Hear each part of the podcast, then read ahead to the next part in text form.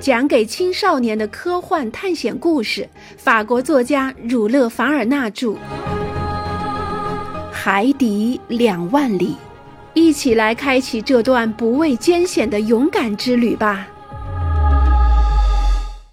因为我们那天恰好是三月二十日，第二天便是二十一日春分。如果不考虑阳光的折射作用，那太阳将在以后六个月中消失在地平线上。随着它的消失，极地的长夜便开始了。从九月份的秋分以来，它一直从北边的天边出现，呈长长的螺旋线形上升，一直到十二月二十一日。那时候正是北冰洋地区的夏至。而在南极，太阳又开始下降了。明天该是它投下最后的光线的日子了。我把我的想法和担忧说给尼莫船长听。您说的有理，阿罗纳克斯先生。他对我说：“如果明天我不能测得太阳的高度，那在六个月内我将不能进行这项操作。”不过，也恰好是我这次航行偶然性在三月二十一日这一天把我带到这里来。假如明天中午太阳不出来，我可以在这片海区里轻而易举地测得我的方位。为什么，船长？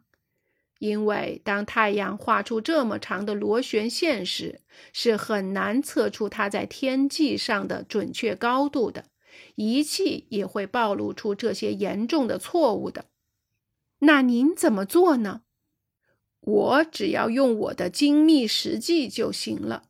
尼莫船长回答说：“如果明天三月二十一日中午算上阳光的折射作用，太阳的圆盘正好被北极平线切开，那我就是在南极点上了。当然可以这样做。”我说。但这个推论从数学角度上看是不严密的，因为春分不一定是落在中午那一刻。可能是吧，先生，但误差不会超过一百米的，而我们也不需要很精确。明天见吧。尼莫船长返回船上，我和公赛伊则留在沙滩上漫步、考察和研究。我们一直待到五点钟。我没有收集到什么新奇的东西，只是捡到一个大的、令人注意的企鹅蛋。蛋的颜色是浅绿色，上面有一些条纹和图文，像象形文字一样。它使它成为一件罕见的珍玩。我想，收藏家可能会为它付出不止一千法郎的价格。我把它交给公赛伊手中。这位谨慎的小伙子像捧着一件珍贵的中国瓷器一样。一步一稳，毫无损缺地把它带回到鹦鹉螺号船上。一回到船上，我就把这个罕有的蛋放在陈列室的一个玻璃橱里。晚餐，我胃口大开，吃了一块鲜美的海豹干，它的味道让人想起猪肝的味道。然后我就上床睡觉前，我像印度人那样祈求光亮的太阳施恩，明天出来。第二天，三月二十一日早上五点，我就登上了平台。在那里，我碰到了尼莫船长。天气有一点好转，他对我说：“我蛮有希望的。”吃过早餐后，我们就回到陆地上选择观察的地点。我和尼莫船长说定后，就去找尼德兰。我想带他跟我一起去，但固执的加拿大人拒绝了。我也清楚地看出，他的沉默和他的坏脾气一样，正与日俱增。总之，对他在这种情况下表现出来的犟脾气，我并不觉得后悔。的确，地上有太多的海豹，但不应该以此来引诱这个不善于动脑的渔夫。吃过早餐后，我就回到陆地上。鹦鹉螺号在夜里还往上走了几海里。他现在正在海中，离岸边足足有一里路。那边岸上矗立着一座高四五百米的尖峰。我尼莫船长和两个船组人员坐上了小艇，并带上了工具，即一个航海实际、一架望远镜和一个晴雨表。当我们在海上路过时，我看到了大量的鲸鱼，它们是南极海中特有的三种鲸类。第一种是没有背鳍的平鲸，或英国人说的直鲸；第二种是驼背鲸，一种腹部有褶皱的鲤鲸，它们长有着灰白色的大鳍翼，虽然说叫做鳍翼，但不是翅膀。第三种是黄褐色的鳍背鲸，它们是最好的鲸类动物。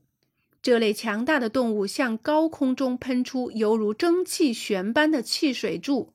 人们老远就可以听到它们的叫声。这些不同种类的哺乳动物在平静的海水中成群结队地玩耍着。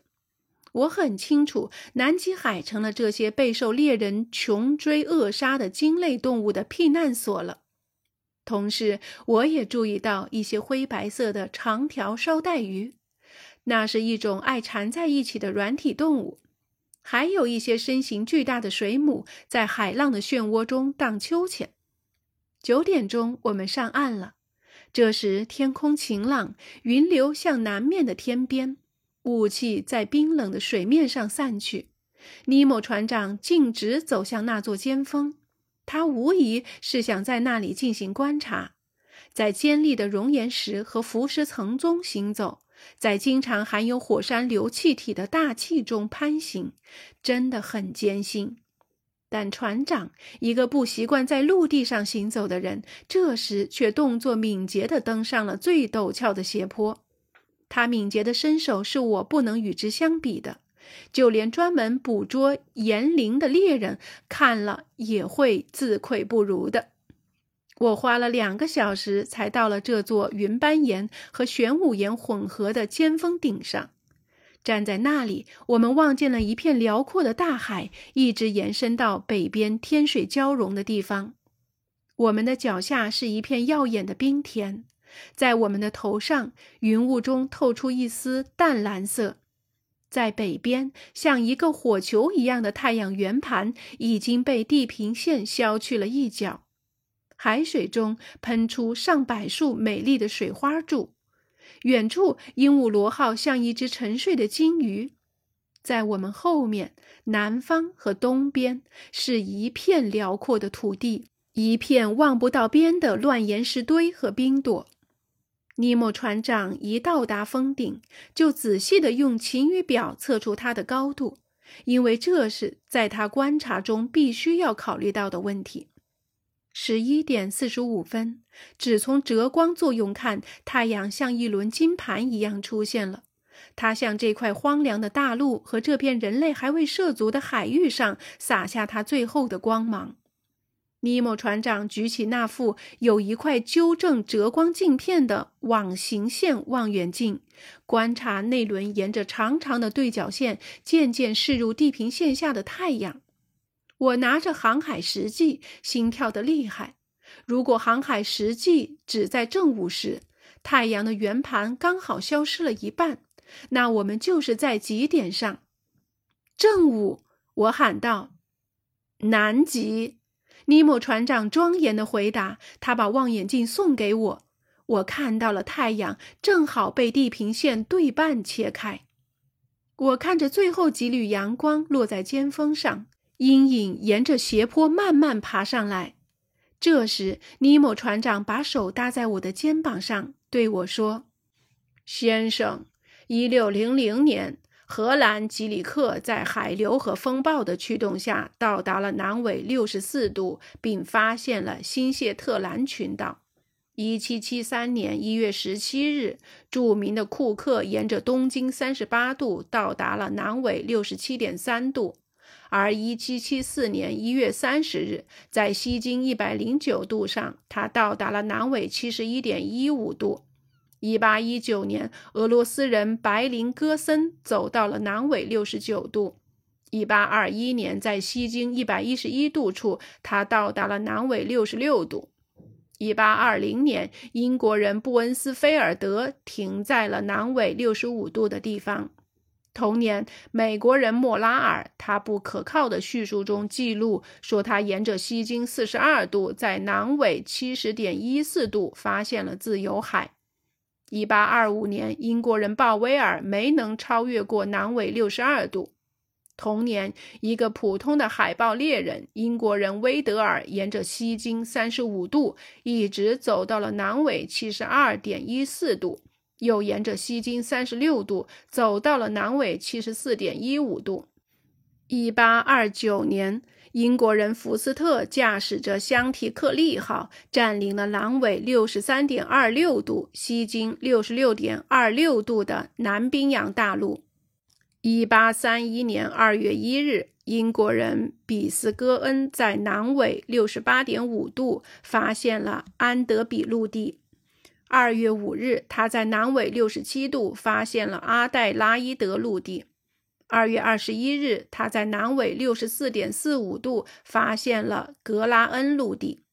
一八三八年，法国人杜蒙·杜尔里在南纬六十二点五七度的大浮冰前停了下来。揭示了路易·菲利普陆地的存在。